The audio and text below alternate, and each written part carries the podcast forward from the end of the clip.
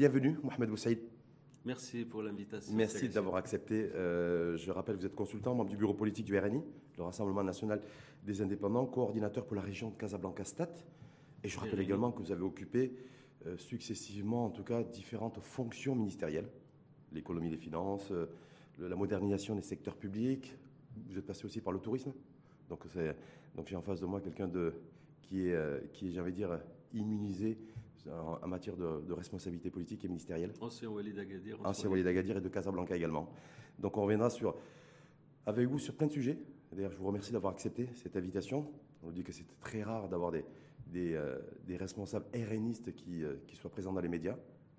C'est pas vrai, non, non, c'est pas vrai. À chaque fois que l'invitation est lancée, le RNI est un parti politique, il a le devoir par ses leaders et ses instances dirigeantes de s'exprimer, d'expliquer, de communiquer avec les citoyens. Donc ça tombe très bien, en plus votre venue aujourd'hui coïncide aussi avec le, premier anniversaire, en tout cas de la, de, du RNI aux responsabilités depuis le mois d'octobre dernier, donc octobre 2021, octobre 2022, ça fait un an que votre parti est aux affaires et pilote la majorité gouvernementale. Tout à fait. Peut-être pour démarrer avec vous, sur, euh, il y a eu plein de choses qui se sont succédées ces derniers jours. Il y a eu le discours rentrée parlementaire du souverain. C'était vendredi dernier au Parlement, avec l'accent mis sur une gestion plus efficiente de l'eau, sur comment booster aussi l'investissement privé. Ensuite, ça allait suivi en Conseil des ministres, avec une présentation des, des, euh, enjeux, en tout cas, hypothèses des, euh, du projet de loi de finances 2023, aussi peut-être des priorités qui devraient figurer. Ça a été validé en, Conseil de gouvernement. Entre-temps, aussi, la nouvelle charte de l'investissement a été validée, en tout cas, adoptée en première lecture, mmh. au niveau de la donc beaucoup de choses. Mais dire, est-ce que là, c'est vraiment pour vous le, coup d'envoi de la, rentrée politique? On s'est dit maintenant, c'est bon, les politiques se sont mis au travail. Oui, c'est normalement la rentrée politique coïncide généralement justement avec euh, la présentation de projets de loi de finances et des débats qui vont s'en suivre. Je pense pendant les deux prochains mois, les débats parlementaires vont enrichir euh, bien sûr le projet de loi de finances, ils vont toucher à l'ensemble des sujets qui, sont exposés. Mais permettez-moi de vous dire, puisque vous on va parler du bilan 1 du gouvernement ah, Et on va commencer non, non, non, C'est-à-dire, aujourd'hui, c'est un gouvernement, vous l'avez bien dit, issu des urnes, démocratiquement, euh, une majorité qui a recueilli 6 millions, bien sûr, de voix. Et pour parler du vrai bilan, il faut attendre bien sûr la fin du mandat, qui a, qui a présenté un programme faut attendre, du gouvernement. il faut attendre la fin du mandat pour faire vraiment un vrai bilan. Là, c'est un bilan d'étape. C'est un bilan d'étape quand un programme gouvernemental euh, qui a reçu donc la confiance du Parlement, il est décliné sur cinq années. Et bien sûr, en fonction des conjonctures, il y a un agenda qui permet de passer telle et telle mesure, telle et telle année. Mais je pense que le véritable bilan pour ce gouvernement est de comparer ce qui a été promis par rapport à ce qui a été réalisé. Il faut attendre la fin donc, des cinq années. Donc vous dites qu'il faut attendre 2026 Mais, bien sûr, mais n'empêche qu'en hum. une année, on peut voir les signaux et, les, premières mesures d'implémentation euh, et de réalisation de ce programme. Donc, ça ne peut être qu'un bilan partiel, puisque c'est la première année d'ailleurs de surcroît. Vous avez un nouveau gouvernement, il y a une équipe, il faut un peu de temps euh, pour connaître et comprendre les affaires, mais après un an, bien entendu, je pense qu'aujourd'hui. Donc on peut, faire, on peut faire un bilan d'étape aujourd'hui. Un bilan d'étape, mais le vrai bilan, le vrai bilan sur lequel ce gouvernement va être jugé, ça va être à la fin du mandat. Et je dois dire que notre pays, grâce au leadership et à la conduite de Sa Majesté, et, ça, et c'est extrêmement important, n'a raté aucune échéance constitutionnelle. Tous les gouvernements, au cours des 20 dernières années, les élections se tenaient à temps. Il y a une stabilité politique de notre pays grâce à la garantie et grâce à la conduite de Sa Majesté, qui fait d'ailleurs jalouser d'autres pays, mais qui est la base du développement de notre pays, qui est la base de la cohésion de notre pays. Et cette stabilité politique, matérialisée par le fonctionnement de l'ensemble des institutions, fait que le vrai bilan, c'est dans 5 ans. D'accord, donc on va, on va se contenter, entre guillemets, du bilan d'étape. Voilà, bilan d'étape. on, pourrait éventuellement se retrouver en 2026 pour le bilan global. Exactement. Mais sur, le... bilan d'étape aujourd'hui, lorsque vous entendez, vous êtes... Euh, je pense que vous n'avez pas le problème de surdité comme moi. Les mm. gens critiquaient, il y a un problème de communication, ce gouvernement ne communique pas, on ne sait pas trop ce qu'il fait, beaucoup de promesses, beaucoup d'engagements qui avaient été tenus euh, lors de la campagne électorale. Euh, en juillet, août 2021, euh, euh, précédant donc l'échéance législative de, de, septembre. On ne voit pas trop ce qu'ils font. Ce chef de gouvernement, Isaac Renouch, on pensait qu'il allait occuper la, scène, la scène politique et la scène publique. mais on voit qu'il il a complètement déserté. Qu'est-ce que vous entendez Vous l'avez entendu comme moi, ça? Alors, oui, bien sûr, bien sûr, j'entends, j'entends, bien sûr, j'entends ça. sur d'abord le style de ce gouvernement. Chaque gouvernement a son style. Et Aziz mmh. en tant que chef de gouvernement, a aussi son style. Et ce style est connu. C'est un euh, patriote, un nationaliste qui a qui préfère, il l'a dit lui-même, mmh. plus travailler et moins parler. plus d'action que de communication. Plus d'action de C'est vrai que la période passée et la politique, alors la politique impose le responsable politique doit faire des sorties pour expliquer, pour communiquer ce qu'il fait, qu'est-ce qu'il est en train de faire, qu'est-ce que ça va générer, qu'est-ce que ça va apporter. Je suis d'accord.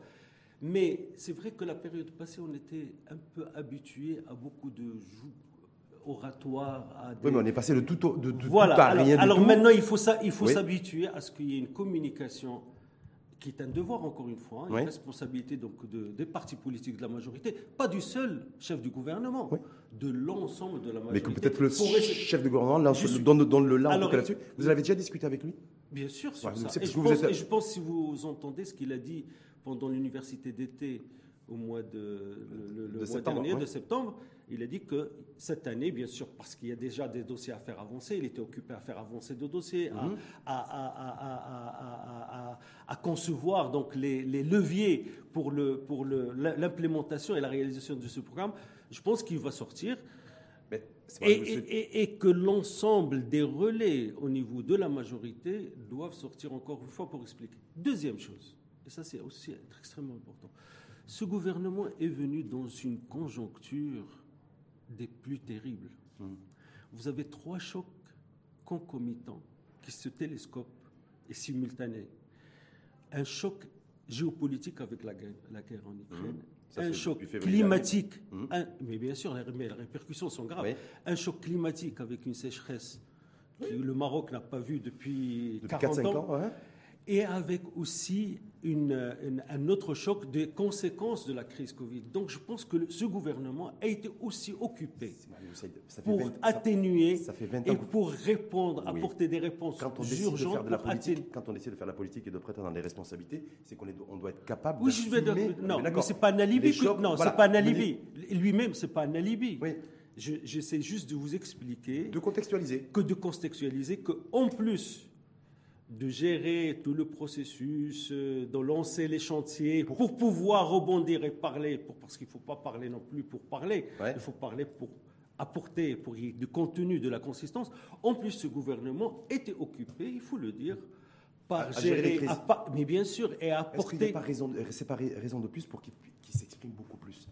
On est peut-être un des rares pays dans le monde, c'est Mohamed Boussaïd, un des rares, hein, je n'ai pas dit qu'on est le seul, mais un des rares, où on a le chef de l'exécutif et un gouvernement dans son ensemble qui ne parle quasiment jamais. Non, non, c'est pas vrai. D'abord, il y a du. non, non, attendez, on ne va, pas, va pas s'éterniser sur ce sujet. Non, mais... D'abord, il y a eu des sorties du chef du gouvernement au niveau du Parlement dans le cadre constitutionnel. Donc, pour s'exprimer, il y a chaque mois, il sort, il y a des thématiques. Mais là, parce qu'il est obligé de le faire. Non, non, mais attendez. les questions orales, répondre aux questions orales. Non, mais vous me parlez de sorties, obligé ou pas obligé, mais il apporte des réponses sur des thématiques que les représentants du peuple euh, euh, ont choisies. Euh, et il y a eu quelques interviews. Alors, aujourd'hui, encore une fois, sur le plan de la communication, il y a une prise de conscience que c'est aujourd'hui quelque chose qu'il va falloir euh, euh, pallier et remédier. Et je pense qu'aujourd'hui, il y a un bon timing pour qu'il y ait des sorties. Et encore une fois, je voudrais vous, vous, interpellez également. Il n'y a pas que le chef du gouvernement. C'est une majorité, je suis désolé. C'est une majorité silencieuse. Une, non, non, c'est une majorité. considérée comme une majorité ah, silencieuse. Donc, alors, il ne faut pas qu'on fixe une fixation sur le chef du gouvernement. Il faudrait aussi que les deux Bien sûr, il y a une majorité de trois partis. il y a des leaders. Que les ministres, il faut et, et pas mis s'expriment aussi. Mais bien sûr, hein d'autant plus qu'on parle de l'eau. Et je pense que Sénézar a fait une sortie pour parler justement des problématiques de l'eau. Et que Siwabi aussi, qui est chef de parti important dans la majorité. Donc il faudrait que tous les relais fonctionnent pour qu'on ne fasse pas une fixation uniquement sur le chef de gouvernement. Ça, c'est dérangeant, ça, le fait que les opinions publiques, ou en tout cas les observateurs plus ou moins avertis, les voix critiques, font un focus sur le chef de gouvernement Non, je pense. Bon, c'est pas dérangeant. C'est quand même le chef d'orchestre. Vous, savez, vous savez j'étais dans plusieurs gouvernements. Euh, comme j'ai dit, chacun, chacun bien sûr son style. Mais quand vous êtes au gouvernement, vous devez être à l'écoute des critiques. Vous devez être à l'écoute de ce qui se dit, de ce qui se passe. Vous devez réagir, vous devez avoir un, sens de l'anticipation. Mais dans, ce, dans ces, critiques, parce qu'il y a une opposition dans un pays démocratique, il y a l'opposition qui va chercher bien sûr les, les, failles ou les défaillances ou les dysfonctionnements, qui va les mettre en, valeur. Je pense mais donc tout gouvernement est soumis à des attaques, est soumis à des critiques. Quand il va parler, on va dire il a parlé trop. Quand il parle pas, on dit on va pas parler. Mais il faut trouver un dosage dans la communication. Encore une fois, je répète ce que j'ai dit, la communication pour expliquer aux citoyens marocains qui ont fait confiance à cette majorité est un devoir et une responsabilité que, qu'il y va de tout un chacun au niveau du gouvernement. Est-ce que ce qui est, ce qui est, pris en considération aussi, c'est peut-être, vous l'avez dit, c'est 6 millions de voix qui, qui, ont, qui sont allées vers les partis qui constituent aujourd'hui la majorité, le parti RNI qui a, qui a fait la mise, hein, qui, est, qui, est, qui est arrivé en tête partout. Euh, est-ce qu'aujourd'hui, il n'y a pas, vous êtes conscient que peut-être que la, confiance qui a été portée euh, sur le RNI il y a un an, euh, lors des élections législatives, c'est en train de se disloquer, de se diluer Non, non, non, non. Est-ce que vous pensez que vous avez exactement le même capital confiance aujourd'hui qu'il y a un an? Alors, je n'ai pas de mesure exacte, mais je peux vous donner quelques, quelques preuves que ce capital existe encore. D'abord, je voudrais faire une, une, une remarque contrairement à la période passée, nous avons aujourd'hui une majorité, quoi mhm. qu'on dise, soudée, solidaire, homogène. Pendant un an de pratique de l'exercice de l'exécutif, nous n'avons pas entendu, contrairement encore une fois à ce que nous avons vécu, à ce que nous avions vécu par le passé, il n'y a pas eu de grandes divergences, il n'y a pas un grand conflit, il n'y a pas des choses qui sont sorties parce que la base de la réussite d'un gouvernement, c'est justement d'avoir un gouvernement solidaire, homogène. Il peut y avoir des, divergences de point de vue, ce qui est tout à fait normal. Mhm. Mais le style, encore une fois, du chef de gouvernement, de remplir cette fonction constitutionnelle du chef de gouvernement, d'avoir le sens de l'arbitrage, le sens de compromis, le sens de la gestion de la majorité, ça pour moi c'est une base de confiance et c'est un signal que ce gouvernement est appelé à réussir. Non, deuxièmement, sur le plan politique, vous me parlez, est-ce que question de confiance? Moi, au contraire, la preuve que cette majorité tient et tient très pas bien. La majorité, c'est l'impopularité vis-à-vis des, des citoyennes et des citoyens. Quand on exerce la fonction, une fonction nationale, il ne faut pas faire attention à la popularité. Il faut faire attention à votre conviction, aux promesses que vous avez faites, aux engagements que vous avez pris de la réaliser. Vous savez, les popularités, il y a, il y a des mesures de popularité, mais la vraie question pour un responsable, c'est que est-ce qu'il va délivrer tout ce sur quoi il s'est engagé? Je termine ça pour parler des preuves. Cette majorité, encore une fois, qui est solide, la preuve, c'est qu'il y a eu des élections partielles. Il y a des sièges au niveau du Parlement. Mhm. Et il y a une discipline au niveau de la majorité. L'ensemble des sièges étaient récupérés par les partis qui l'ont perdu. Et aujourd'hui, les gens sont partis voter. Et quand il y a quelqu'un du RINI... Mohamed Boussel, vous dites aujourd'hui, euh, on est le 20 octobre donc ça fait un peu plus d'un an que le RNU est en responsabilité. Vous dites il n'y a pas de problématique d'impopularité. Non, non, j'ai dit capital non, confiance. Non, j'ai dit je n'ai pas de mesure, mais je sens, et ce qui est encore une fois tout à fait normal, que les citoyens, et c'est encore une fois tout à fait normal, sont impatients. Quand, quand on prend. Quand ils sont impatients, attendent, ils ont. Ils ont vous, avez, vous avez promis, vous avez pris plein d'engagements. C'est pour cela que j'ai dit ces engagements, il faut les mesurer sur cinq ans. Sont impatients. Ils souffrent, les citoyens aujourd'hui souffrent de la cherté, de l'inflation, souffre de l'inflation, souffre des conditions, encore une fois, de cette conjoncture, de ce contexte. Et le RNI leur dit quoi? Euh, Alors, c'est pas le Il y, a un il y a un gouvernement qui a fait, qui a fait, qui a pris des mesures rationnelles, des mesures ciblées, et je peux vous les citer en termes de soutien aux transporteurs. Et on va y revenir, on va y revenir les unes après les autres. C'est On va y revenir, mais simplement, je voulais, lorsque on a le, le HCP, le commissariat au plan, vous n'avez pas de problème, le RNI n'a pas de problème avec le HCP, la majorité gouvernementale n'a pas de problème avec le, HCP. Le RNI respecte toutes les institutions morale des, ménages, morale des ménages au plus bas, un niveau jamais atteint depuis 2008. Est-ce que du coup, c'est un indicateur pour vous euh, qui, qui, fait, qui pourrait laisser penser, en tout cas, que la cote de popularité de ce gouvernement est en train de s'effondrer, compte tenu que euh, le là, des ménages. on parle de morale des ménages, mais est-ce que le HCP nous explique le pourquoi? c'est bah, pas le gouvernement. Le, attendez. Le, le, dégradation. non, mais explique pourquoi. Je l'ai dit Dégradation des conditions de vie. Mais je, mais je l'ai dit moi-même. Aujourd'hui, le monde entier nous ne sommes pas un, îlot. Regardez un peu ce qui se passe uh-huh. tout autour, le pourtour de la Méditerranée. Il n'y a pas un seul pays, aujourd'hui, sauf peut-être les pays peut-être qui exportent euh, le pétrole, qui reçoivent, qui rendent. Il n'y a pas un seul pays qui n'est pas pour les. Il n'y a pas eu de décision, euh, j'allais dire, euh, pas des décisions, un contexte douloureux en uh-huh. termes de cherté des prix qui mesurait d'ailleurs par une inflation qui, pour le Maroc, sur les six premiers mois, était de 5,8. Elle est de 10 aujourd'hui dans la zone euro. Elle est de 8 au niveau des États-Unis. Et, et à 8,3 aujourd'hui en septembre chez nous. Et, ça vient de tomber. Le chiffre, vient de tomber. oui, oui, oui. Non, non, je suis d'accord. Et là, l'inflation sous-jacente qui est encore plus grave. elle, est, elle, est, de 7%. Donc, j'ai dit, moi, justement, les citoyens aujourd'hui, je vous l'ai dit, sont en train de vivre une période difficile avec cette cherté des prix. Mais qu'est-ce qu'on leur dit quand on est arrêté Parce Alors, au-delà du fait que le moral des ménages est au plus bas depuis 2008, c'est Mohamed Boussaid, on apprend aussi avec le HCP, je ne pas des grâce au HCP, mais en tout cas, en tout cas nous, quand journalistes, quand on peut avoir de la data, mhm. c'est toujours intéressant. Donc je dire grâce au HCP, au commissariat au plan, que plus de 3 millions de Marocains ont basculé dans la vulnérabilité, la fragilité ou la pauvreté euh, depuis, euh, depuis deux ans. Est-ce que vous savez combien, combien, combien, combien, en Afrique, hum? avec le Covid uniquement, on ne parle pas de la guerre d'Ukraine, combien en Afrique de de citoyens ont basculé dans la fragilité, la pauvreté, avec le Covid, avec le confinement, tout ce qui s'ensuit, plus de 35 millions. Mhm.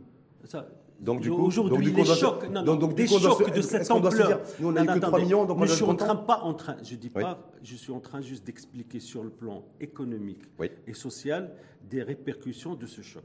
Après, on peut dire qu'est-ce qu'a fait ce gouvernement pour atténuer hum. ces répercussions? Je dis que les chocs aujourd'hui du Covid, de confinement, je pense qu'on a encore la mémoire vive mhm. pour dire ce qu'on a vécu était, terrible. Un confinement extraordinaire, c'est-à-dire total. Mhm. on a baissé le rideau de la production, on a dit aux gens de rester chez eux. Grâce aux initiatives de Sa Majesté, il y a eu une excellente gestion de cette période de Covid, avec le fonds mhm. Covid, avec le soutien. attendez, on a aujourd'hui une sécheresse des plus terribles des 40 dernières années. On n'a mhm. jamais vu ça. On n'a jamais vu ça avec des ressources en eau à la limite. On a une inflation née, qui est née. L'inflation, d'ailleurs, entre parenthèses, n'est pas la conséquence uniquement de la crise, la crise d'Ukraine. Elle a une relation avec le Covid. Parce que l'inflation, encore une fois, je prends une, pour expliquer aux Marocains, c'est dû au choc sur l'offre puisqu'il y a eu des arrêts de production, et même aujourd'hui en Chine, on, tourne au ralenti, parce qu'avec la politique Covid-0, hmm. il y a eu un choc sur la demande, parce que pendant deux ans, les gens ont fait de l'épargne, et aujourd'hui, si vous voyez le tourisme sur les trois dernières, pendant l'été, les gens sont demandeurs, sont revenus à une grande consommation, il y a eu une distribution, une création monétaire avec les 17 trillions de dollars que le monde avancé, les économies avancées ont injecté dans leurs économies pendant Covid, vous avez une surliquidité. Donc, Trois éléments qui ont fait une inflation du jamais vu, que d'ailleurs le FMI a reconnu, et enfin, a reconnu que ces prévisions... Donc l'inflation n'était pas Donc aujourd'hui, la situation est difficile. Alors le gouvernement, c'est pas un alibi. Hmm. Encore une fois, je dis que c'est pas un prétexte. Hmm. Le gouvernement a géré ça de manière rationnelle, de manière courageuse, mhm. avec beaucoup de sang-froid. En prenant, pas cédé. en prenant quelle décision phare pour protéger le pouvoir d'achat des Marocains et des Marocains? Alors, le pouvoir d'achat, d'abord, bah, on, peut en parler.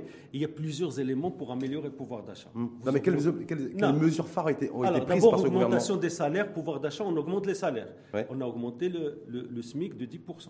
Cause des de 5% d'abord 5, 10%, en tranche 10%. 5 et 5. 10 10%. Est-ce qu'en augmentant le SMIC, on freine, on freine l'inflation? C'est vous qui, est, qui, est, qui, est, qui, avez été en charge des, des finances publiques et de l'économie dans notre pays. L'économie, quand vous augmentez des salaires, normalement, vous nourrissez l'inflation. Mais pour le SMIC, il y a eu aussi un rattrapage. Mhm. Parce que notre aujourd'hui, est-ce que vous pouvez me répondre à la question est-ce qu'on peut vivre un couple marié avec deux enfants avec 3500 dirhams par mois? Non ce SMIC doit.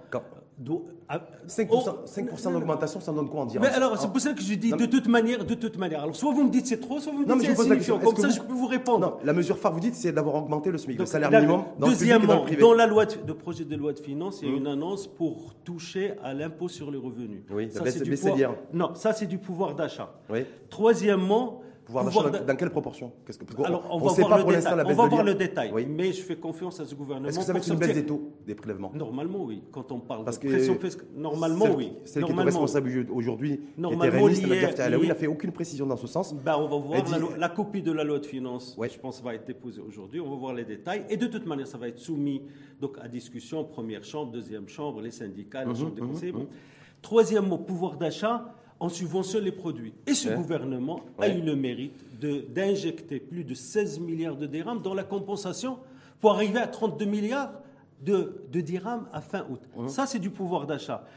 Euh, quand, euh, si vous permettez, juste un petit arrêt là-dessus, effectivement, c'est les, 16 milliards qui ont été, c'est la rallonge budgétaire en juin dernier, pour pouvoir pas terminé. Les Parmi les séries. Les produits subventionnés, ces produits-là, en fait, c'est la bouteille de, la bouteille de butane, on est bien d'accord Il y a le butane, il y a la farine. Farine avec les céréales. Et, il y a le, sucre. Bien sûr. Trois produits que nous importons. Non, le sucre, le sucre et les on produits. Pas, on non, non, en autosuffisance non, le sucre et les produits ici. Oui, on n'est pas en farine, La farine, c'est ici, non. Porté ou pas importé. Est-ce que, est que, est que le fait, est-ce que ça a du sens politique et surtout du sens économique, si Mohamed Moussaïd Aujourd'hui, je sais qu'il y, a un enjeu social, hein, mais est-ce qu'il y a du sens économique et du sens politique lorsqu'on continue à subventionner des produits qui, qui, qui flambent à l'international et et que nous importons? Là, on non, attendez. Non, je vous, je pose simplement la question. On ne peut pas courir des objectifs contradictoires. Vous, pour pouvoir d'achat, heureusement que la caisse de compensation mhm. joue aujourd'hui de manière conjoncturelle mhm. pour stabiliser ses prix. Uh-huh. On peut parler de la stabilité des prix de manière générale. Mhm. Pour stabiliser ses prix. Votre question, est-ce que la caisse de compensation est un système juste et efficace? Je pense que non. Et je pense que tous les politiques. Parce que là, on l'irrigue, on l'irrigue, on l'irrigue. Maintenant, quelle est l'alternative? Et c'est pour cela que j'ai dit un autre, une autre manière de, de, de, de, construire un filet social et de limiter ses répercussions et ses fluctuations, c'est de penser à des aides directes, ciblées aux hum. familles qui n'en ont ça, besoin. Prévu. Mais... Si, alors non, mais c'est pas pareil. Je veux dire, mais justement, tout ça préside d'une construction générale. Donc la caisse de compensation aujourd'hui qui est un système parfois injuste, parce que imaginez qu'on aurait encore la caisse de compensation pour les hydrocarbures et que aujourd'hui. Heureusement. non, j'ai dit, non, non, j'ai dit sur le plan, sur le plan justice. C'est vous qui avez piloté. non, non, attendez, sur le plan. non, non, c'est justice gouvernement. La justice sociale. Ah, C'est-à-dire que vous allez financer aussi la classe supérieure. On est bien d'accord, on est bien d'accord. Voilà. Donc il faut trouver un système. Il n'y a pas de système juste à 100%. Là-dessus. Donc attendez, je vais juste terminer. Oui, allez-y. je vais juste terminer ça. Oui. Le, ce gouvernement a pris des mesures franchement intelligentes. Hum. Parce qu'il y a eu un débat et même une polémique autour du prix des hydrocarbures. il est, parti. attendez, il est parti. Pas, de baisse, pas de baisse à la pompe. Il a aidé les transporteurs. Oui, 3,5 milliards de dirhams qui ont été alloués à ce ne jour. Pas, pour ne pas renchérir J'ai reçu ici le coût des transports. Des représentants de fédérations de transport qui disent nous on veut pas de cette, on veut plus de cette aide directe.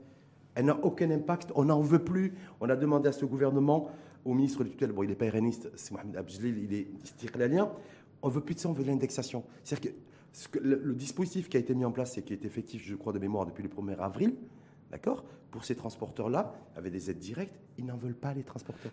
Et, le consommateur final, lui, il est toujours impacté parce que le, transporteur répercute l'inflation des prix des, des, prix des carburants. Non, encore une fois, je comprends. Mais pour justement cette conjoncture, encore une fois, extrêmement difficile, oui parce qu'il faut, il y a de la politique, le moyen et long terme, il y a la gestion des éléments conjoncturels de tout de suite.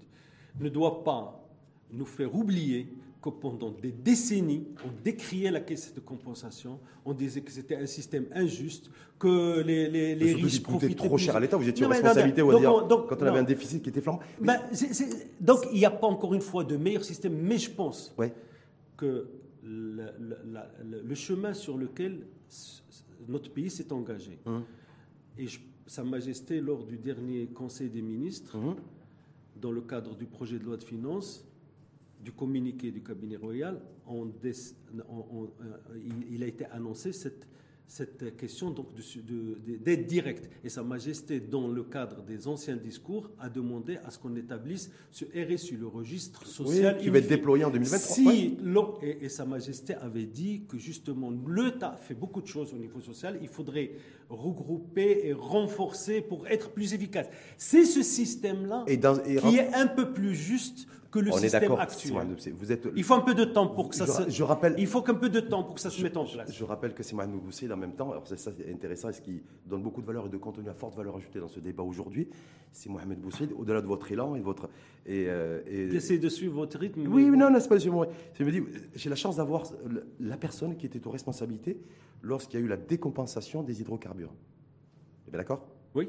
C'était en 2015, c'était la libéralisation. Oui. Voilà. Est-ce de se dire aujourd'hui, est-ce que c'est une bonne chose ou pas de d'avoir fait cette libéralisation, vu les chocs que vous avez mis en relief aujourd'hui et les, les, la triple crise hein, euh, qui a pu avoir le jour? Est-ce qu'aujourd'hui, s'il n'y avait pas eu cette décompensation, est-ce que le pouvoir d'achat euh, des ménages aurait été moins détérioré et euh, que, que, ça l'est aujourd'hui et depuis plusieurs mois. Je vais juste rappeler que quand le RINI est rentré dans le gouvernement de 2013, et on est là pour parler du bilan de ce gouvernement. Oui, non, mais, c'est important de parler de l'expérience. Oui, complètement.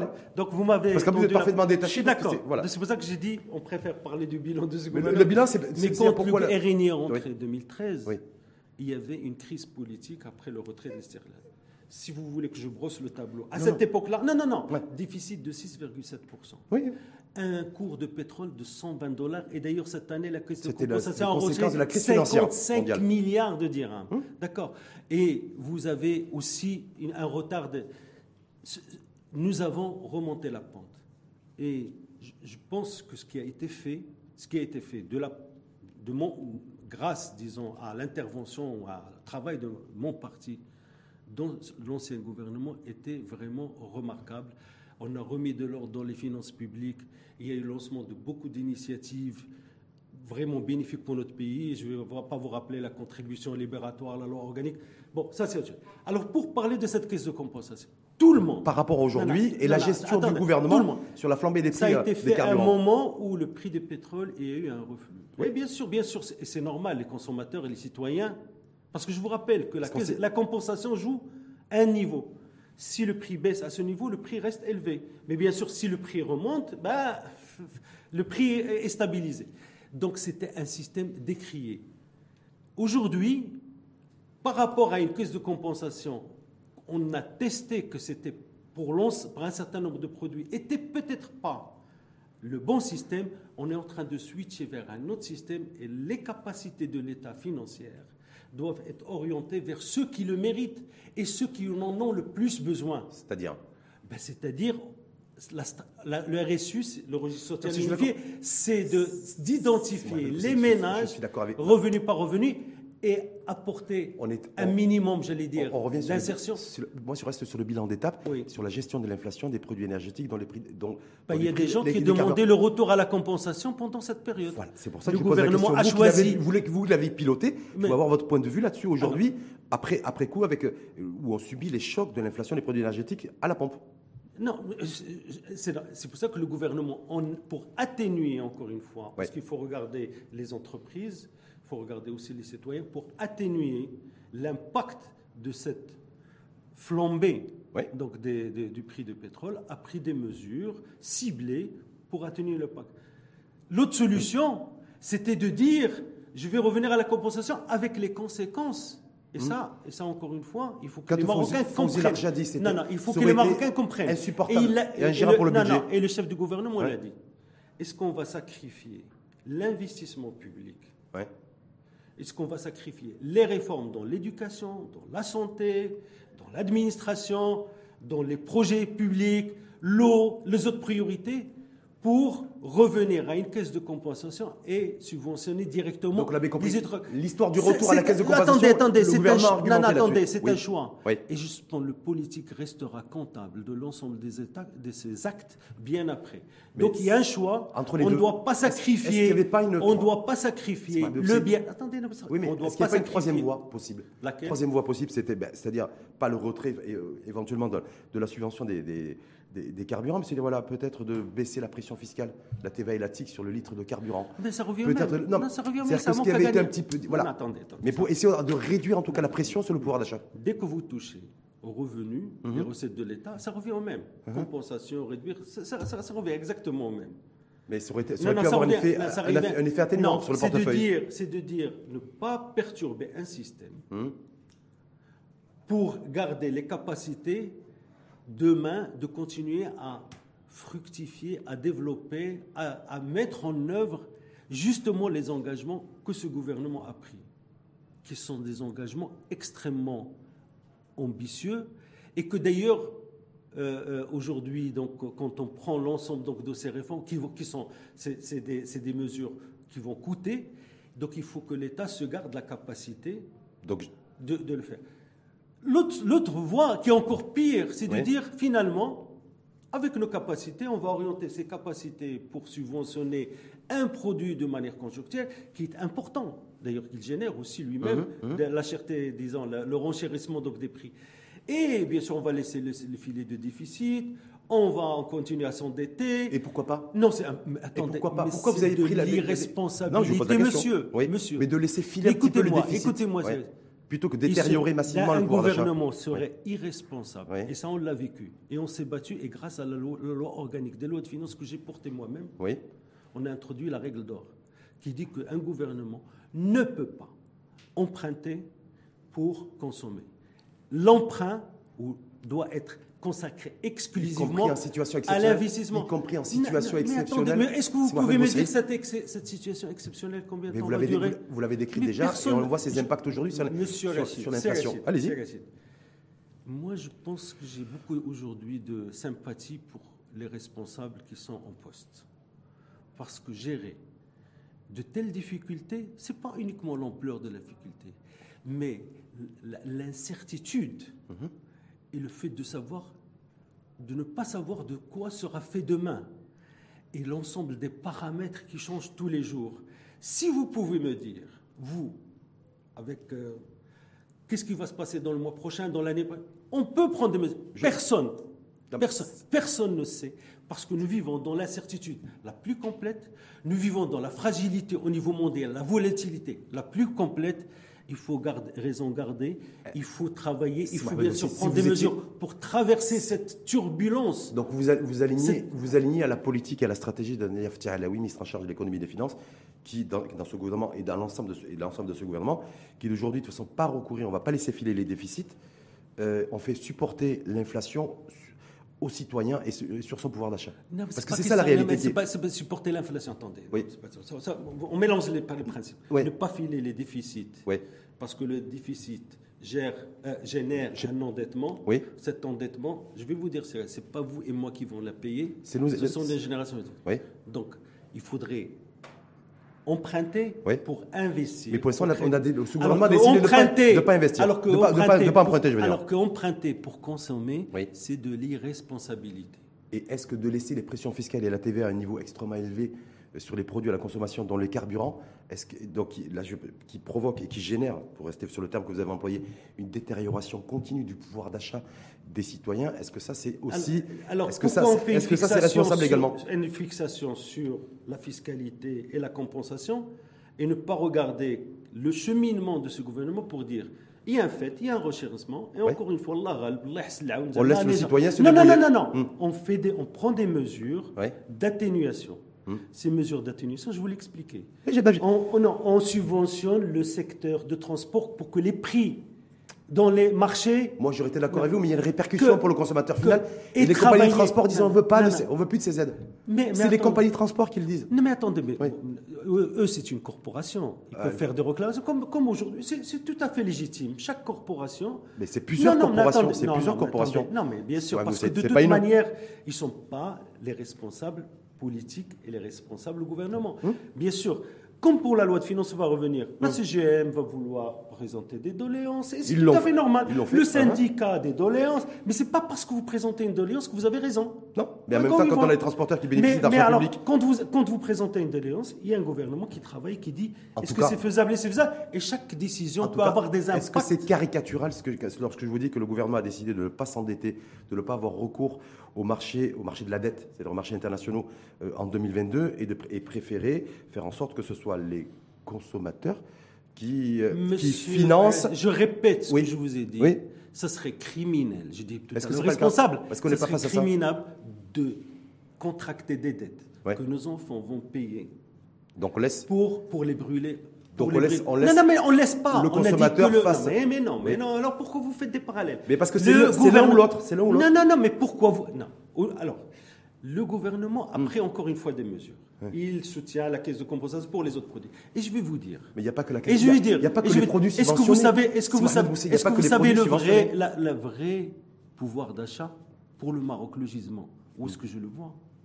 C'est que quand on va améliorer nos services publics et que les ménages et que les parents ne seraient pas obligés de mettre leurs enfants dans une école privée pour payer et que les citoyens marocains ne seront pas obligés d'aller dans le secteur privé de la santé. Attendez, attendez, c'est ça, mais attendez, ah, c'est ça le vrai pouvoir. Ah. Et que les Marocains ne seront pas obligés de prendre leur voiture pour se déplacer à Casablanca ou à Rabat. Non, attendez. C'est pourquoi.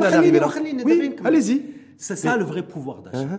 C'est-à-dire que moi, j'ai la possibilité de prendre le tram ou de prendre un bus électrique parce que je suis très sensible à l'environnement. Prendre et ça va me coûter moins cher parce que là c'est subventionné par contre. Ah, ça c'est du pouvoir d'achat. Mais encore une fois, faire une fixation sur uniquement le prix des hydrocarbures. Pas que le prix des hydrocarbures, je vais dire. C'est ce que vous êtes en train de me dire. Sur les produits énergétiques, mm, sur les produits, sur les produits, les intrants pour les industriels qui ont flambé, et sur les produits à la consommation pour les consommateurs. Ça, c'est une, c'est un phénomène. Oui. Bon, nous avons. Ce qui n'est pas que les produits Nous n'avons pas de pétrole, ça tout le monde le sait. Ouais. Et heureusement, encore une fois, pour que notre électricité, elle, pas, elle est subventionnée, il n'y a pas dans la compensation, mais les prix sont fixes. Est-ce que vous savez aujourd'hui le poids financier que l'ONE est en train de, disons, d'affronter?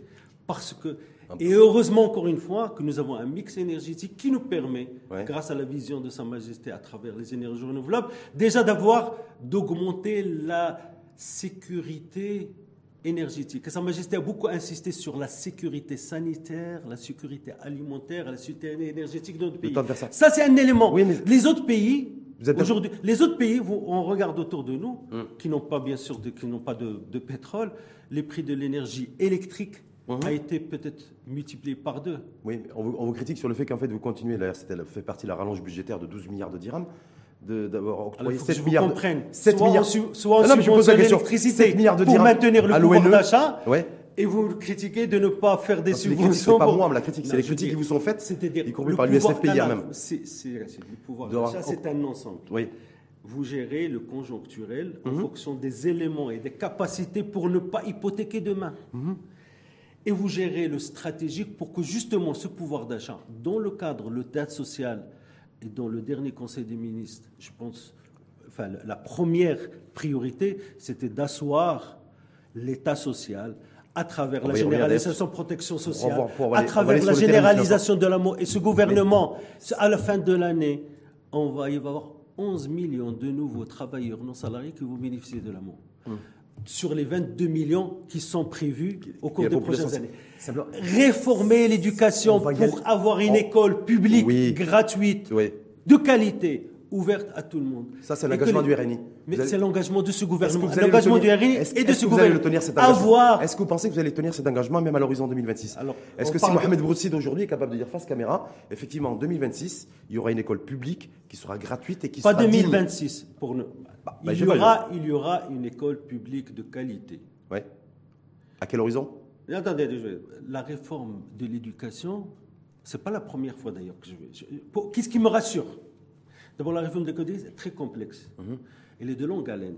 Il faut avoir beaucoup de souple. Et quand vous agissez sur cette réforme, qui est compliquée encore une fois parce qu'elle est de temps en temps politisée, vous avez affaire à des ressources humaines, vous avez plus de 300 000 enseignants, mhm. vous avez plusieurs millions d'étudiants, ça concerne l'ensemble de la famille.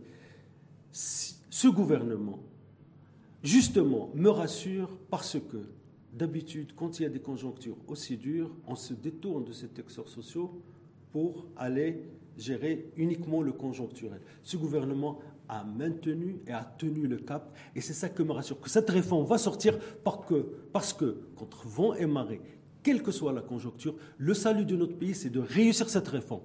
Et le gouvernement est en train de mettre, attendez, le, gouvernement est en train de mettre ce qu'il faut pour que les débuts de la réforme, euh, d'ailleurs, euh, euh, commencent à donner, à, donner, à donner ses fruits.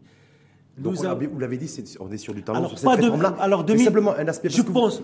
alors, vous m'avez posé une question. Juste, est-ce qu'il est prévu, parce que vous l'avez dit tout à l'heure, c'est qu'il détériore véritablement le pouvoir d'achat, y compris dans cette conjoncture inflationniste. Oui. C'est essentiellement euh, la cherté des coûts de scolarité, la scolarité en fait. C'est de tous les services publics payants, service alors qu'on doit donner un service public. Dans l'école. Et non seulement la scolarité, mais ça renforce la disparité sociale, mon Est-ce que le RNI, aujourd'hui, dans cette majorité gouvernementale, puisqu'on parle de la réforme de l'éducation qui est pilotée aussi par un RNI,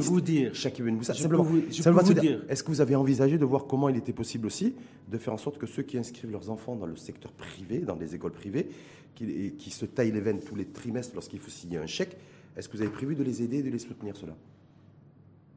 Non, encore une fois, vous savez, le, le politique peut céder à la tentation de plaire et de gérer le court terme.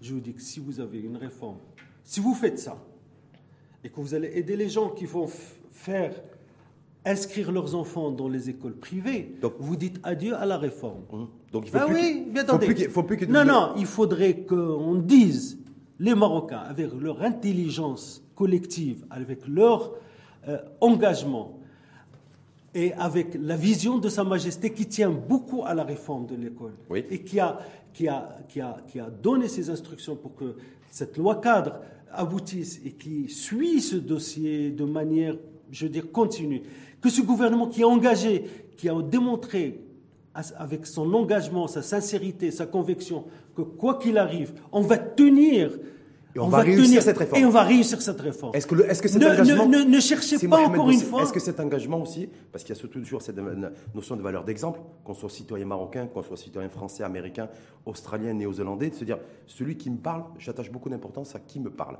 Et, est-ce que, et donc, du coup, se dire, euh, pas vous personnellement, en tout cas, c'est Mohamed Boussi, mais peut-être euh, Aïza Renouch, Cheikh Ben Moussa, ou, ou, surtout les, les Nizar Baraka, chef de parti du Stirklel, euh, Aftif Wabi, chef du PAM, est-ce qu'eux-mêmes mettront leurs enfants dans ces écoles publiques dont ils sont en train de nous vanter, de nous dire en tout cas on aura une, école publique gratuite et digne.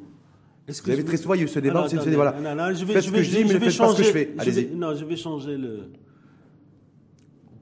La personne qui est en face de vous, oui. issue d'une famille modeste à Fès, j'ai fréquenté l'école publique. Ça, c'était dans les années 70 il y avait encore une école publique qui était ah debout. Oui, j'ai eu mon bac.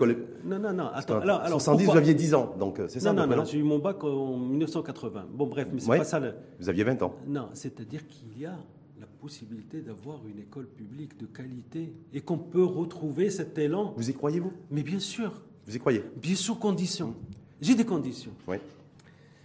La première condition, que la réforme de l'éducation doit concerner tous les Marocains sans exception. Est-ce que vous dites J'y suis sensible. C'est-à-dire que si l'élite aujourd'hui, demain, voit le début de cette réforme et va s'engager elle-même et mettre ses enfants dans l'école publique, on va créer un momentum et on va avoir parce que la réforme, comme la réforme, vous pouvez avoir des directives d'en haut, de, mhm.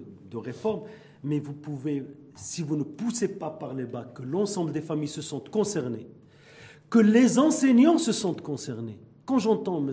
Rachid, qu'il y a des enseignants de l'école publique qui mettent leurs enfants dans l'école privée. Oui. C'est encore peut-être, je ne parle pas de politique, mais ça veut dire que cette confiance qui doit revenir. Ça vous le dénoncez Et je sens, et je sens. Attendez. Est-ce que vous le dénoncez ça Ce que vous dites là, c'est que non, les enseignants. Non, est-ce que ça, ça vous, est-ce que ça, intellectuellement et moralement, ça vous, ça vous dérange? L'heure n'est pas. Pourquoi vous ne répondez pas Non, non, non, c'est pas question de dénoncer. L'heure est de dire mobilisons-nous parce que c'est notre salut autour d'un seul sujet, d'une seule réforme, d'une seule réforme, c'est réformer. Est-ce qu'il y aura, quoi qu'il en soit, la notion d'exemplarité qui sera nécessaire? C'est-à-dire que ces responsables politiques devront aussi donner l'exemple. Mais, bien sûr.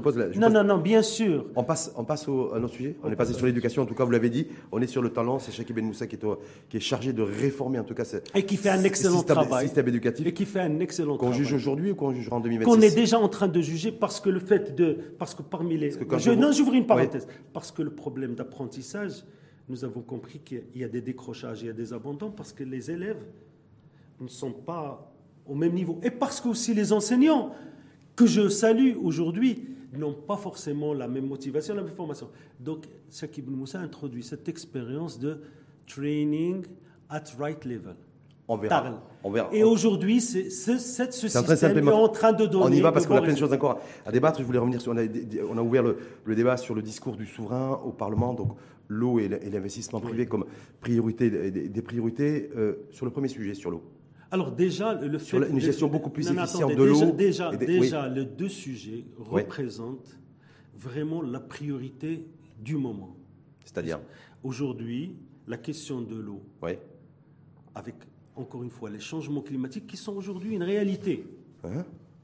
Le Maroc vit une sécheresse qu'il n'a jamais vue, alors que d'autres pays vivent une inondation qu'ils n'ont jamais vue. Donc ces, ces situations extrêmes, et Sa Majesté l'a dit dans son discours, deviennent quelque chose de structurel. Donc il a donné une vraie vision mhm. pour que les ressources en eau, qui sont la base non seulement de développement, mais la base même de la vie, parce que c'est lié les ressources en eau, c'est lié aussi à l'investissement. c'est une ressource naturelle. bien sûr, on est bien d'accord là-dessus. Donc déjà, il y a, des, est-ce qu'il y a débat politique là-dessus? Bien sûr.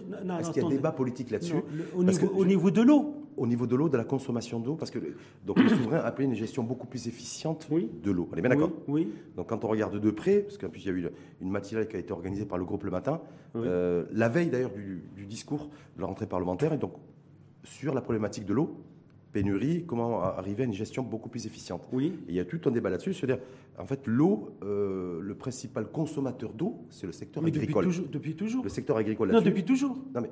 Depuis toujours. Le secteur agricole, c'est 80%, ça c'est depuis toujours. Mais qu'est-ce qu'on fait quand on dit 80% Le secteur agricole est en, tension hydrique aujourd'hui, euh, risque de pénurie d'eau. Alors, et Sa Majesté, vous, dites, alors Sa Majesté a dit deux choses extrêmement importantes. Allez-y. Il a dit que l'affaire de l'eau, c'était l'affaire de tous. Ce n'est pas uniquement du ministère de l'eau, du c'est de tout le gouvernement, y compris nous-mêmes, vous et nous-mêmes, hein notre comportement vis-à-vis de cette ressource. Est-ce que vous, je vous retourne la, réponse, est-ce que vous, quand vous allez vous raser le matin, vous laissez le robinet ouvert C'est un petit geste.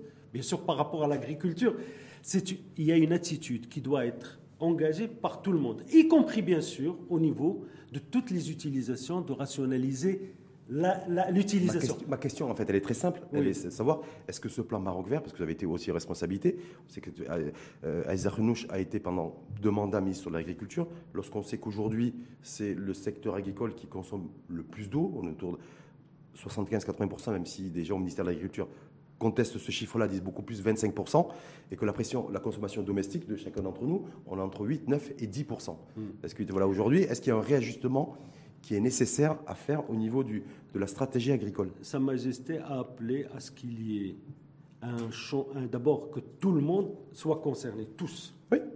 Et que bien sûr, l'agriculture comme secteur est concernée par une, pour pas repenser, mais je dois juste vous signaler que dans le plan de Maroc vert, ce qui a été fait en termes d'économie d'eau est euh, inimaginable. Nous avons atteint presque un million d'hectares de gestion rationalité de, de, goutte à goutte. Le secteur agricole, c'est un peu important. Il doit gérer l'eau de manière optimum, mais on doit aussi continuer à le développer, à développer ce secteur, parce que c'est un secteur d'activité qui fait nourrir plus de 45 millions de Marocains, qui aujourd'hui réalise des performances à l'export, qui, dans le cadre de la sécurité alimentaire, dans le cadre de la sécurité alimentaire, qui a besoin justement d'eau, doit continuer à développer. Et Sa Majesté a dit dans son discours, et j'espère que vous l'avez relevé, que l'eau ne doit pas être une question de surenchère politique. Complètement. Ce que j'avais aussi relevé, c'est que lors de la, sortie télévisée tout le monde est du chef de gouvernement. Il a donné une vision, il a donné une, feuille de route pour améliorer l'offre, à travers le dessalement, la réutilisation des eaux, pour améliorer aussi rationaliser la demande. Est-ce que, est, ce que, est que, vous seriez favorable, vous, c'est le RNI, même si c'est une responsabilité, de faire en sorte de réguler en fait ce secteur de l'eau et, sa consommation par, une, par la tarification? C'est-à-dire que ceux qui consomment le plus d'eau, le plus de mètres cubes d'eau, devront payer plus cher l'eau. Est-ce qu'on se dirige vers ça? Et encore une fois, revenir au discours de Sa Majesté, il a parlé justement à ce que le coût de l'eau soit reflété. Parce qu'il n'y a que ça qui permettra de préserver cette, cette ressource. Est-ce qu'il n'y a pas une menace sur la compétitivité agricole si demain le mètre cube d'eau coûte beaucoup plus cher aux agriculteurs qu'aujourd'hui? Vous savez, monsieur, il y a une grande menace qui menace le monde. C'est ce changement climatique. Hmm. Est-ce que vous, avec ce que nous vivons aujourd'hui, d'ailleurs, qui sont les prémices Demain, le problème de l'eau, c'est pas qu'il soit plus cher ou moins cher, c'est qu'il n'y en aura plus. Hmm. Et c'est ça la vraie, c'est vrai, ça, la vraie, donc, la vraie plus cher, donc Mohamed n'est pas fermé au fait que que la, que la régulation se fasse par la tarification. Moi, j'ai répondu. Voilà. C'est pas question de tarification. On passe à l'investissement. Existera-t-il ou n'existera pas Voilà. Sera-t-il disponible ou pas disponible, quel que soit le prix. Sur le sur le sur l'investissement privé, c'était le deuxième gros pavé du souverain, euh, voilà, avec des chiffres, un agenda. J'espère que vous avez pu faire cette lecture. C'est que Sa Majesté a fait le discours d'ouverture du Parlement. Vendredi dernier. Oui. Juste après, il y a eu le Conseil des ministres, où l'investissement apparaît en bonne place dans les priorités de, ce, de, ce, de la finance, oui. il y a la nomination du directeur général du fonds Hassan Et le retour de Mohamed Ben Qui est un grand, je parle de fonds d'investissement, d'investissement. Oui, mais il y a un directeur général qui a été nommé. Donc, RNiste d'ailleurs. Donc, c'est-à-dire qu'il y a eu un cheminement, encore une fois, Aujourd'hui, et ça a été dit par plusieurs personnes, je pense que ça, tout le monde sait qu'aujourd'hui, l'investissement public, même avec les 300 milliards qui sont annoncés pour le projet de loi de finances en 2023. Ça m'a surpris d'ailleurs. L'impact sur l'emploi et l'impact sur la croissance est relativement faible par rapport à l'investissement privé. Je vous explique. Notre problème d'investissement. Ça depuis longtemps. Est-ce que vous dites, est-ce que vous dites là, que ça, me donner une minute, je vous explique. Allez-y. Que le Maroc a beaucoup investi au niveau des investissements publics, mais qu'on ne voit pas ça en contenu d'emploi et en contenu. Donc, Est-ce qu'on le savait ou pas ça c'est sur le responsable. Aujourd'hui, le taux d'investissement du hum. Maroc est de 30% du PIB et le taux le plus élevé du monde. Mais dans ce 32% de PIB, il y a un tiers privé il y a deux tiers publics. Mais le un tiers public, euh, privé représente 90% des emplois. Donc, et le nouveau modèle de développement a demandé à ce qu'on switch de l'investissement public pour encourager plus l'investissement parce que c'est lui qui crée le plus d'emplois, mmh. plus de croissance. Donc tout ça, il y a une cohérence et une logique dans tout ça. Donc aujourd'hui, miser à travers la charte sur l'investissement pour encourager les entreprises à investir pour capter des investissements étrangers, pour faire attention au TPE, pour être à l'écoute de l'entreprise. Et vous savez, vous savez mon adage quand j'étais, c'est que tout ce qui, tous les, aujourd'hui, l'investissement privé aujourd'hui, comment vous comptez-vous, euh, quand je dis vous, c'est-à-dire la majorité gouvernementale essentiellement le régner, le booster? Alors attendez, l'investissement privé, hum. bien sûr, on peut orienter. Et le Maroc a fait des choix au niveau sectoriel. Ouais pour parler des métiers de demain, pour parler de l'agro-industrie, pour parler aujourd'hui de l'énergie, on peut parler de... Donc, euh, mais c'est le secteur privé, encore une fois, qui, en fonction des, disons, des opportunités, parce qu'il faut, le dire. Mais elles sont où les opportunités aujourd'hui? Pour le secteur pour privé le Maroc. Pour celui qui vous écoute, qui se dit moi je suis patriote, pas, pas forcément nationaliste, parce qu'il vaut mieux être patriote que nationaliste d'ailleurs. Je suis des investir dans le secteur industriel ou quel que soit le secteur. Et donc, il y a où, je recherche, où je recherche une rentabilité entre 6 et 8 aujourd'hui. Qu'est-ce que si Mohamed Boussaïd lui dirait en matière pour orienter son investissement euh, qui soit aussi lucratif et en, tout cas où il y a un, seuil de rentabilité autour de 6-8%. Juste un seul secteur qui vous vient à l'esprit, c'est Mohamed Boussaïd. Non, attendez. un secteur. Euh, non, un secteur. L'agro-industrie. Mhm. Il y a, encore une fois, ça découle aussi du L'agro-industrie avec toutes les incertitudes qu'il peut y avoir au niveau du, de, l'énergie, de la flambée des intrants. Alors, si vous, si vous raisonnez comme ça. Non, mais je vous pose la... attendez, parce que tous les secteurs vont utiliser de l'énergie. Aujourd'hui, l'agro-industrie. Oui. L'industrie d'une manière générale, parce que n'oubliez pas que le Covid il y a aujourd'hui une réorientation dans, dans, la constitution des chaînes de valeur. Et notre proximité de l'Europe, notre stabilité politique, nous fait qu'aujourd'hui, nous nous plaçons en meilleure position pour qu'un certain nombre d'industries qui sont en extrême Asie peuvent venir au Maroc et le Maroc travaille sur ça. Ça, c'est un, vœu que vous émettez ou vous appuyez sur de la data aujourd'hui Non, non, non effectivement, les entreprises européennes aujourd'hui, pourraient rapatrier leur activité dans, notre région. Aujourd'hui, il y a un autre facteur. Oui. Il y a un autre facteur. Vous savez qu'avec le coût de l'énergie, beaucoup d'industries en Allemagne mhm. peuvent être aujourd'hui menacées parce qu'il n'y a pas. Vous me parlez d'énergie. Le, Maroc, bien sûr, est concerné, mais tous les pays sont concernés. Et demain, alors c'est juste une idée, demain, mhm. si nous misons sur une source d'énergie qui s'appelle l'hydrogène vert, ces industries. Qu'on achète et qu'on importe les hydrogènes verts, ça se fabrique ici à travers des, énergies. Oui, mais pour l'instant, on n'a pas fabriqué, mais il y a tout à mais, on peut, mais, on peut l'utiliser, mais attendez, rien ne nous empêche. C'est toutes ces industries allemandes qui sont à la recherche d'une énergie disponible, écologique de ce croix et compétitive. Donc, il y a des potentialités. La question, c'est pas. Ça veut dire qu'il faut revoir toute la chaîne. C'est toute la chaîne Aujourd'hui, oui. si, si. Quel, quel modèle énergétique, c'est moi vous quel modèle économique, économico-industriel, quel modèle aussi de bancaire aussi, parce qu'il y a l'accès au crédit. Donc c'est tout ça qu'il faut revoir sur la table. On vous demande en fait, le souverain vous a demandé de générer 100 milliards 550 milliards à l'horizon 2026. 100 milliards par an, si on sauve 600, on se dit, bon, on est sur 4 ans. Aujourd'hui, on est à 100 milliards déjà, on va passer à 150. et l'idée, et l'idée, vous allez faire comment? Il y a une feuille de route. Oui. Le gouvernement est en train de travailler. D'abord, on commence bien sûr par le plus facile, mais le plus difficile, c'est la partie législative et légale, avec des dates pour sortir les têtes d'application, parce que mmh.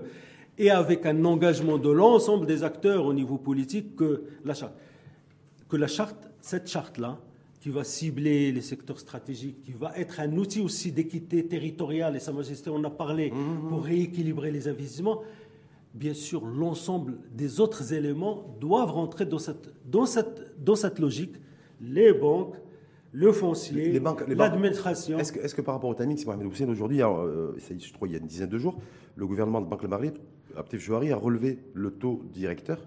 Il l'a remis, à, il remis à 2%. Oui. Et apparemment aussi, on parle d'une nouvelle hausse éventuelle du taux directeur d'ici la fin de l'année, voire premier trimestre 2023. Est-ce que ça, ça va faciliter le fait de, de mobiliser, en tout cas de capter un maximum d'investissements privés, y compris, y compris l'étranger? Est-ce qu'avec un argent beaucoup plus cher, Bon, avec un crédit beaucoup plus cher, et surtout un crédit pour accès euh, à l'industrie qui est aujourd'hui entre 6, 7, 8% Est-ce que ce renchérissement n'est pas, ne va pas venir contrebalancer un petit peu cette dynamique pour attirer l'investissement privé massif Alors, euh, je pense qu'il y a une petite divergence entre nous. Allez-y. Vous, vous, vous accrochez sur un point au niveau de l'acte d'investir et dire on ne peut pas faire parce que c'est compliqué. Non, attendez. Ah non, non, non, attendez. On parle des crédits chers, on parle de la fiscalité. Non, non. L'investissement, c'est un, ensemble. D'accord mhm. Et je peux vous dire que moi, j'étais à la banque avec, quand il y avait l'encadrement du crédit. Le taux bancaire était à 16%. Et mhm. les gens continuaient d'investir. Ce n'est pas pour expliquer. Maintenant, l'autre décision qui a été prise, de ce que j'ai compris, pour contrecarrer, juguler l'inflation. D'ailleurs, je regrette qu'elle ait été prise à Pour protéger le dirham et la dépréciation monétaire qui, qui est enclenchée. Non, non, non, non, c'était. Non, non, attendez. C'est pour l'inflation ou c'est pour la dépréciation monétaire Normalement, normalement, c'est pour juguler l'inflation qui atteint 5,8% au Maroc et qui est l'inflation sous-jacente. Et toutes les banques centrales du monde aujourd'hui. Est-ce que ça marche chez nous vous, avez été, vous qui avez été aux affaires, est-ce que nous, en remontant le taux directeur, on, va, ça freine l'inflation chez nous Sur le plan théorique. C'est mécanique Non, sur le plan théorique, c'est ce que maintenant il faut savoir est-ce que c'est le bon taux Oui. C'est le bon taux ou pas Est-ce que c'est le bon, est-ce que c'est la bonne transmission au niveau euh, de la transmission économique parce qu'il va y avoir des transmetteurs et euh, euh, comment dirais-je et, donc, c'est-à-dire la décision. Est-ce que le choix est opportun?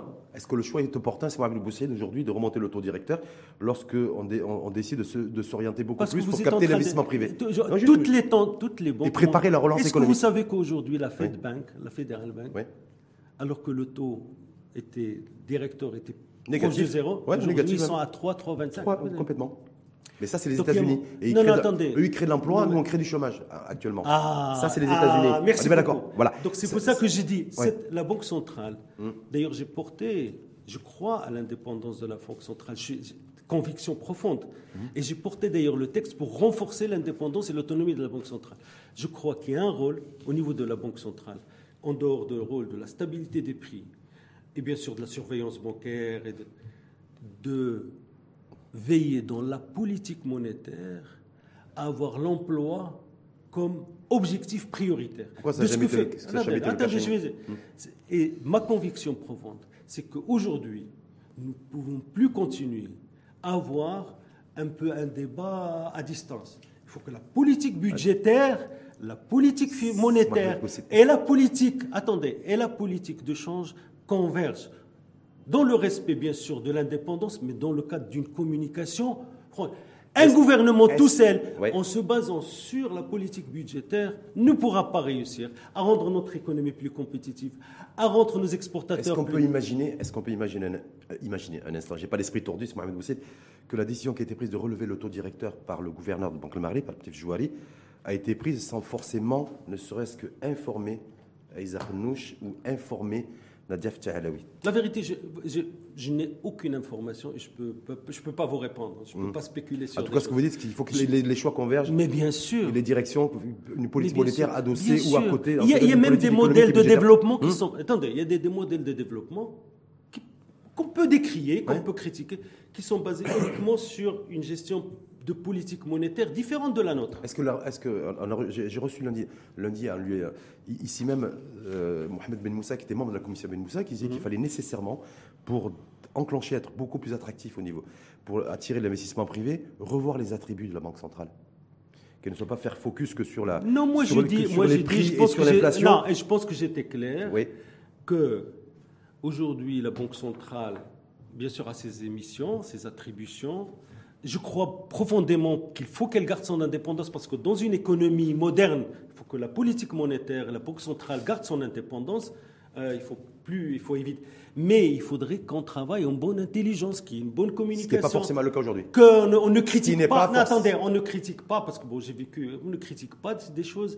Il faut que les choses, encore une fois, aillent de pair et encore une fois en bonne intelligence parce que que le gouvernement et la banque centrale travaillent pour le même objectif, développer l'économie de notre pays. L'économie et le, et le, social. Autre chose qui était donc l'investissement privé, donc avec l'objectif d'attirer 550 milliards de dirhams à l'horizon sur 2026, comme par hasard. Donc euh, vous allez, le RNI, la majorité gouvernementale, va devoir rendre beaucoup de comptes en 2026. Hein. Donc là, on est sur le bilan d'étape, dans un de ce gouvernement. Vous insistez sur Mais non, on vous demande aussi, on vous, demande, on vous réclame aussi de créer 500 000 nouveaux, emplois, nouveaux emplois oui. à l'horizon 2026. Oui donc le fruit en fait de l'investissement privé.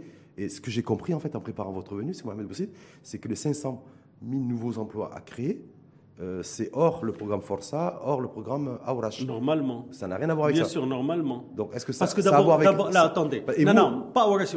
Parce qu'Aurash, c'est un programme, dans sa conception, euh, j'allais dire provisoire, momentané. Les 250 000 jeunes et peut-être même moins jeunes qui vont travailler dans des projets. 250 000 à l'horizon. C'est ça, non, non, mais c'est-à-dire. Là, ils sont 48 000. Il a non, non, mais c'est-à-dire que 250 000 à l'horizon de l'année prochaine. Mais ça, ça, ça peut pas être, j'allais dire, si vous rentrez dans la comptabilité. Non, non, mais je me dis.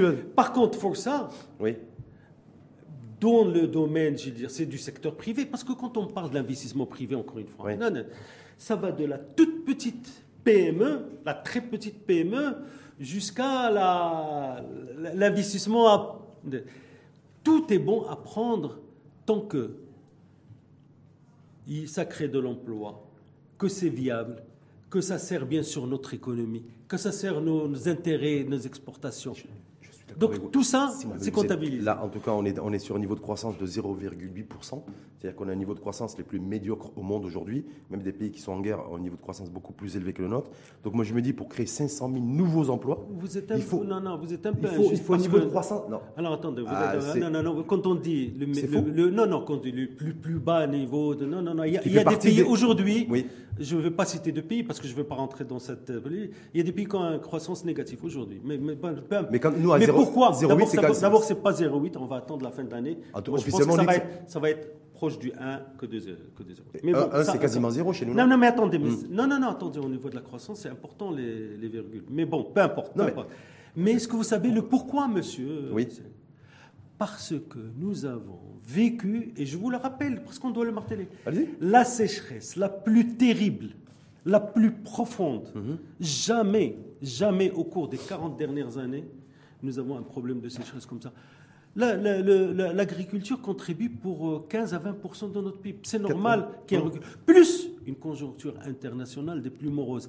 Maintenant, ça, c'est un, une parenthèse. La loi de finances, projet de loi de finances, oui, sur 4%. Oui. Est-ce que c'est réaliste d'annoncer aujourd'hui? Vous disiez, vous disiez, il y, a, il y a quelques minutes, que de toute façon, on pouvait même savoir ce qui va se passer demain ou après-demain était quasiment mission impossible. Et là, on nous décline ah, un projet de loi de finances à l'horizon 2023. Vous me tendez la perche pour vous expliquer comment une prévision est faite. Une mhm. prévision, vous prenez des hypothèses, vous le rentrez dans un modèle et il vous sort un chiffre. C'est toutes les conditions toutes choses étant égales par ailleurs, parce que je pense que je vais... S'il pleut, s'il fait soleil... Non, non, non, non. Si le pétrole reste à 90 dollars, si, si, si, vous avez 4%. Je vous ai expliqué tout à l'heure mhm. qu'en matière de prévision, même le FMI, qui était le concentré des économistes et des prévisions, le dernier rapport avec le Outlook 2023, euh, disent nous nous sommes plantés. Mhm. Nos économistes, nos prévisionnistes se sont plantés. Ils, et ils ont dû réviser la croissance mondiale en 2022 à trois ou quatre reprises. Ils sont en train de réviser la croissance 2023. Donc s'il y a l'incertitude et la volatilité, ça n'empêche pas que vous devez avoir une base de travail et continuer à vous adapter en cours de route en fonction de. D'ailleurs, pour, d'ailleurs, la croissance, de non non d'ailleurs la croissance de cette année. Oui. A été prévue, alors j'ai pas le chiffre pour 2023, 3,2. Donc qu'est-ce qu'a fait le gouvernement? Et ça aussi. A été divisé par 3 Non, la croissance a touché, bien sûr, la sécheresse a touché le monde rural. Et grâce aux instructions de Sa Majesté. 10 milliards qui ont été Mais bien sûr. C'est-à-dire, vous devez gérer des paramètres. par contre, on s'est dit la croissance. Donc, je veux dire aux citoyens, les citoyens, quand vous entendez une prévision, parce que souvent j'ai souffert de ça, vous avez la prévision de Banque vous avez la prévision du HCP, de, Il y a une différence. Il faut être en toute sportivité, ne pas critiquer l'un ou l'autre, parce que chacun aime a plus ou moins le même méthode, mais ça dépend de ce que vous faites rentrer. Et des, et des, facteurs exogènes. maintenant, je crois que 4%, c'est. On, va le faire. Je, crois que si, encore une fois, ça, il y a des améliorations. un nouvel engagement Non, ce n'est pas un engagement. Non, c'est un sentiment. Hmm encore une fois, hmm sous réserve, si les, les, choses savent, disons, s'améliorent. Il faut qu'il va voir qu'il pleuve beaucoup. Hein. Ben, bien sûr. mais c'est parce que le modèle de croissance. Question, oui, je vous avais répondu. pas un engagement. Je dis, par contre, si les éléments sont là, des conditions, on peut réaliser les 4%. Par contre, sur le niveau, un niveau projeté, en tout cas hypothétiquement, c'est aussi un, niveau d'inflation à 2%, c'est-à-dire ramener l'inflation qui est aujourd'hui en septembre à 8,3%, la ramener à 2%, est-ce que ça c'est réaliste? Par contre, ça je crois un peu moins. Et pourquoi ils l'ont dit? Non, mais encore une fois, c'est des hypothèses de travail. Peut-être qu'on sera un peu plus de 2%. On sera certainement un peu plus de 2%. Parce, Encore une fois, l'inflation, hmm. il y a des effets. Il y a, c'est, beaucoup d'inflation importée. Hmm. Et quand je vois un peu les chiffres d'inflexion aujourd'hui des courbes, mais de l'Europe, etc., en Europe, l'année 2023, on continue à avoir une inflation un peu élevée. Donc vous dites que ce sera extrêmement difficile d'avoir, de ramener l'inflation à 2% en 2023 Peut-être qu'elle sera un peu proche de 2%, mais encore une fois, je n'ai pas tous les éléments, mais je dis, vous m'avez posé la question, mon sentiment, c'est que tant que l'inflation en Europe, en 2023 reste élevée, nous serons impactés. Elle sera, malheureusement, l'inflation sera toujours présente en Europe, au moins pour le premier semestre 2023. Dernière petite question sur la. Et là, c'est le financier. Vous avez, vous avez élaboré plein de, de, de lois de finances. Ça, c'est la première qui est élaborée par le, gouvernement dirigé par Isaac Renouch sur la question du, de l'endettement et du financement de l'économie nationale pour 2023, sachant qu'il y a beaucoup de chantiers financiers, la couverture généralisée, euh, protection sociale, le RSU, parce que tout ça, c'est de la dépense publique. Donc on voit bien que c'est une année 2023, ça va être l'année de à la fois de la relance économique avec l'activation du fonds Mohamed VI, mais ça va être aussi une année où on va ouvrir les vannes de la dépense publique et de la dépense sociale. Et je vois dans les prévisions du projet de loi de finances 2023 de ramener l'endettement public à 70%, en tout cas de ne pas, pas actionner le levier de l'endettement. Est-ce que ce modèle, cet écosystème va être tenable euh, financièrement selon vous? Vous savez ce qui me renforce, encore une fois, renforce ma confiance dans ce gouvernement et toute euh, relation partisane mise à part, hein, vous m'avez posé la question en tant que ministre des Finances, je veux vous dire, moi, ce qui me renforce ma confiance dans ce gouvernement, c'est qu'il est en train d'engager l'ensemble de ces réformes coûteuses tout en faisant attention aux équilibres macroéconomiques, parce que c'est la base. Mhm. Et même cette année, avec toutes les dépenses que ce gouvernement a engagées, nous avons une très très bonne surprise. C'est que les recettes se sont ah, bah améliorées. Ça, c'est grâce aux consommateurs non, mais ah, bah, non, non, non, ah, bah, on, va pas, on va pas refaire le match, comme on dit. mais on va pas refaire le match, mais on peut refaire le match. Non, c'est grâce d'abord au travail d'une administration qui s'appelle les douanes. Ah, ah, bien sûr, qui a fait une action extraordinaire en matière donc, de lutte contre la contrebande. C'est grâce aussi, il faut le dire, que l'inflation est là. Bien sûr, il y a les produits qui ont été... Mais c'est grâce aussi au travail de, de la Direction générale des impôts qui fait un excellent travail. Mmh. Bref, Dans la on, peut, on peut dire, on peut discourir sur les raisons, mais le fait est là. C'est que ce gouvernement mmh. gère en bon père de famille l'ensemble des équilibres macro pour ne pas engager le pays, encore une fois, sur le débat qu'on a eu tout à l'heure. Oui. Alors, pour l'année prochaine, je vais, attendre la copie. Le financement pour un pays comme le Maroc ne poserait aucun problème. Tant que, d'abord, nous avons, et ça c'est pour montrer notre résilience, gardé et maintenu notre rating. Donc, c'est vrai que les marchés financiers sont un peu perturbés ces temps-ci. Non, non, c'est un peu perturbé. Toute sortie va coûter plus cher. Toute sortie va coûter plus cher. Hein Qu'on lève en euros ou en dollars, ça va coûter beaucoup plus cher. Mais bien sûr, hmm. on s'adapte. C'est pas la première fois, mais je veux dire, c'est pas ça le problème. Si vous savez qu'il y a des pays qui peuvent même pas sortir, qui peuvent mmh. même pas trouver de l'argent. Mmh. Le Maroc a une bonne notation. Le Maroc, bien sûr, au-delà des perturbations du marché, va sortir le jour où il sortira quand les marchés le permettent. Est-ce qu'on sortira en 2022 mais Je n'en sais rien. Je n'en sais rien. Je n'en sais rien. Si les marchés, pendant une période, le permettent, le Maroc peut-être va sortir. Ou ne va pas sortir. Bon, mais ça, c'est aux responsables d'en décider. Mais ce qui est important, c'est que le Maroc, grâce à sa résilience, mhm. a maintenu une très très bonne image au niveau des créanciers. Pourquoi du coup on n'a pas récupéré l'investment grade qu'on devait récupérer en octobre qu'on a perdu pendant la gestion Covid Si on était un si bon élève que ça, c'est Mohamed Boussaïd. La gestion Covid, le Maroc était avec peut-être un autre pays d'Afrique, le seul pays à avoir maintenu cette, cette, notation. Mm. Et moi, je suis très optimiste pour qu'on récupère l'investissement si on continue, comme le gouvernement est en train de le faire aujourd'hui, à gérer de manière rationnelle euh, les, les, finances publiques. Et à faire supporter, à faire supporter la surcharge pondérale au vous savez, pas, aux, le pas aux nouvelles générations, mais aux générations actuelles, en fait, c'est ça? Non, chauffe vous insistez sur ce fait. Parce que c'est un vrai sujet. Nous vivons dans, un, nous, vivons, dans un très beau pays où l'esprit de solidarité a toujours régné. Vous savez que quand vous dites demain, il y a un service public gratuit, je caricature. Rien n'est gratuit. Quelqu'un va payer. Ah oui. Donc, qui paye. Exactement, c'est tout. vous savez que même vous dites l'État va payer, mais l'État c'est qui C'est nous. Exactement. Donc en fait, on a fait le choix, et ce gouvernement a fait le choix, et cette majorité gouvernementale a fait le choix de ne pas faire supporter euh, aux, les nouvelles charges financières aux nouvelles générations, mais aux générations actuelles. C'est tout, c'est simplement de ne pas hypothéquer, et de ne, pas hypothéquer l'avenir tout, en, tout en affrontant, encore une fois, il n'a pas été immobile. Dernière il question. A, il, a, pris des initiatives et des mesures pour gérer du mieux qu'elle peut, parce que tous les gouvernements, cette période de turbulence extrême. Dernière question. Il y a plein d'engagements qui avaient été pris. Je crois que vous êtes un des concepteurs ou des co-concepteurs du programme économique du, du RNI, qui avait été présenté aux, aux, élèves, aux, citoyens marocains, marocaines et, et marocains. Est-ce que vous considérez que tout ce qui a été pris comme engagement doit être réajusté, revu, corrigé, réactualisé, recontextualisé, où le gouvernement doit continuer à dire, et le RNI à sa tête, ce que nous avons annoncé en 2021, on le fera. C'est la lettre. C'est la deuxième option. On le fera à la lettre. On le fera. Donc ça veut dire que là, par contre, il faudra quoi attendre l'an 2 du bilan ou l'an.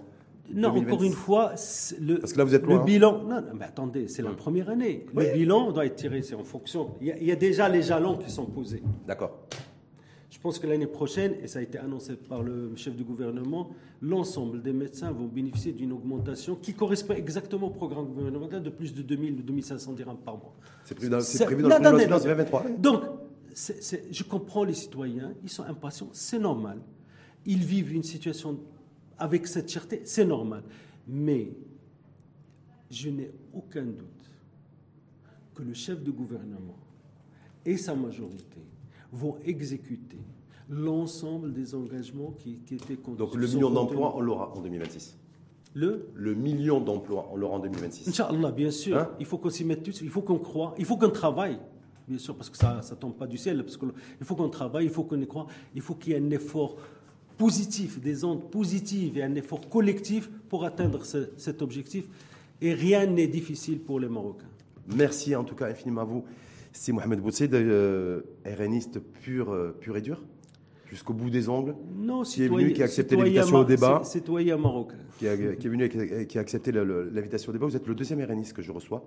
J'ai reçu de, il y a, bon, il y a quelques mois. C'est pas beaucoup. C'est pas beaucoup. C'était Hichem maintenant, voilà, qui était venu se prêter à l'exercice du débat, comme vous, avec le sourire, et qui va accepter les règles du débat. Donc je vous remercie aussi d'avoir accepté le débat et, Merci à vous. Voilà, et d'avoir pu échanger aussi des débats quasiment sur les grands sujets, en tout cas, qui concernent notre